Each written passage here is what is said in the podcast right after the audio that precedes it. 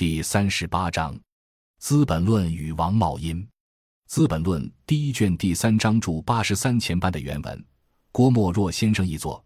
中国的财政大员王茂殷上一条陈于天子，请将官票宝钞暗度为可兑现的钱庄钞票。在一八五四年三月超法合议会的奏成中，王茂殷为此大受申斥。然其曾受法定的痴行与否，则无明文。该奏议之结尾有云：“本合议员等曾将其条奏详加审核，觉其中所言专利商贾，于朝廷毫无疑利。”原文中的 Rex s a n e 日本高田素之一本第一卷九六页译作帝国纸币，陈启修一本译作大清帝国纸币，郭译作官票宝钞，都是错的。前两个当时根本无此名词，郭译错了一半，对了一半。因为官票和宝钞是两种东西，Rex s a n e 指宝钞而言，并非官票。原文中的 a s s i g n a t o n Committee 高田素之和陈启修都译作帝国纸币委员会。郭义做钞法和议会也都是错的，因为在有清一代并没有这样名称的机构。清制管理钱币的机关名钱法堂，钱法堂有两个，一由户部右侍郎监管，一由工部右侍郎监管。所属的造币厂有保全、保元二局，保全属户部，宝元属工部。光绪会典卷二十四，户部钱法堂条记，管理钱法侍郎满洲一人。汉一人掌保全局古铸之政令，凡铜千进于局，验而收焉，缺者补之，铜不足色者抵以号。凡铸钱月定其卯，验而解于部，复铸亦如之。考其事法，给其工料，月岁则奏销。卷六十二，工部钱法堂条记，管理遣法侍郎满洲一人，汉一人，以本部右侍郎监管。掌保原局古铸之政令，凡同千之岁疏于部者，定其额，止则以实验收验。凡古铸分其炉作，喝其民属，出卯则尽数报解户部，搭放兵饷。执掌大体上相同。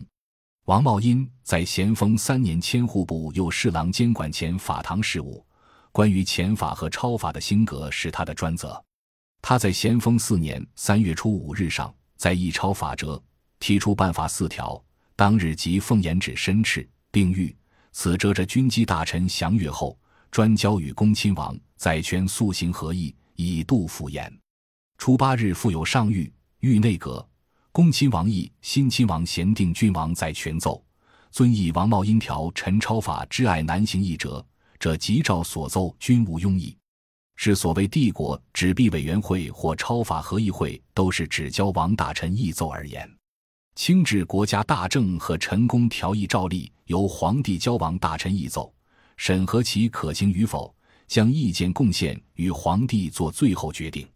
在《资本论》中的王茂英文中有下列一段：再看王茂英自请言议，可以知道这种不兑换纸币的发行，本是出于他的建议。王茂英在咸丰三年三月还在御史职，但他对于国家财政很是关心。我宜兴三年五月铸大钱的办法都是出于他。他是那年的十一月初二日升为户部右侍郎的。四年三月的第二谕中有京镇建着侍郎之语，这建着一定是对于他的某种建议的报酬。官票宝钞的施行在后，铸造大钱之事在前。从论功行赏的程序上说来。连大钱铸造的建议，恐怕也是出于这位理财家的吧，也是一半对一半错的。宝钞的建议者第一个是王茂英，可是他的建议并未通过。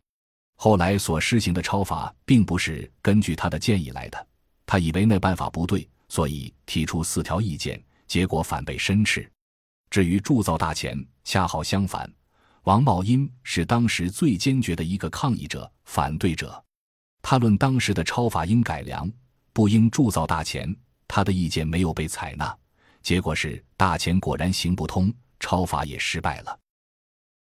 感谢您的收听，本集已经播讲完毕。喜欢请订阅专辑，关注主播主页，更多精彩内容等着你。